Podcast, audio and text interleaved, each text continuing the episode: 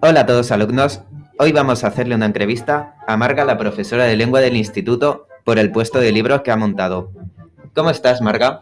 Muy bien, buenos días Mario, buenos días a todos y muchas gracias por invitarme a tu programa y hacerme la entrevista. Nada. Bueno, pues vamos a proceder con las preguntas que van a ser unas cuantas preguntas. Por ejemplo,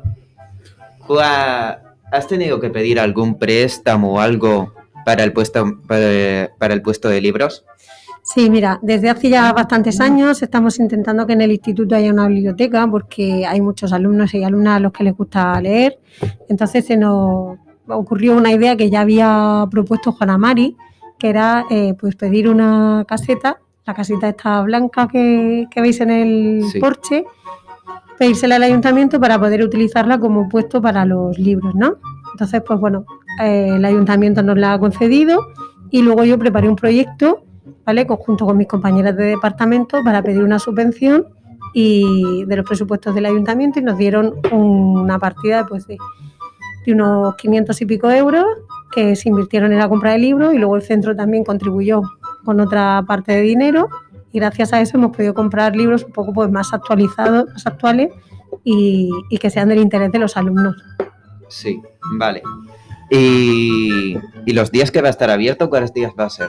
Sí, mira, en principio vamos a abrir, porque como esto se ha montado a mitad de curso y nosotros tenemos ya nuestros horarios hechos, ¿vale? Los martes y los lunes va a abrir la profesora Dolores de lengua, los martes abriré yo, los miércoles Belén y si es posible los viernes también voy a abrir yo.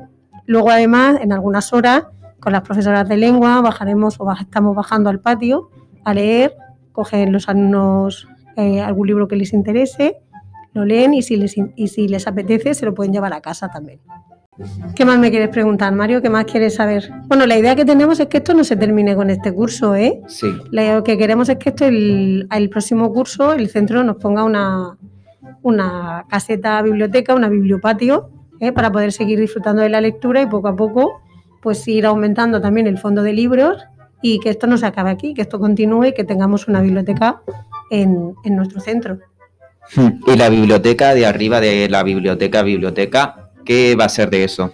Pues ahora mismo con el tema este del COVID se ha utilizado para como aula, ¿vale? De ahí se han recuperado los libros que hemos considerado que os podían interesar a vosotros y de momento pues ya no sé qué uso se le dará el año próximo, tal vez siga como aula para, impartir clases. Mm. Es que he pensado que para qué tener una, un pues, una caseta ahí en medio si tenemos ya la biblioteca, biblioteca, ¿sabes? Sí, lo que pasa es que la biblioteca, biblioteca, mira, cuando se empezó con el bachillerato de arte, se utilizó también como aula para poder poner los caballetes y tal, porque era más espacioso. Después, debido al mm. COVID y dadas las necesidades de tener que distribuir a los alumnos, eh, se ha utilizado como aula, con lo cual al final nunca, nunca la podíamos utilizar como, como biblioteca. Hmm.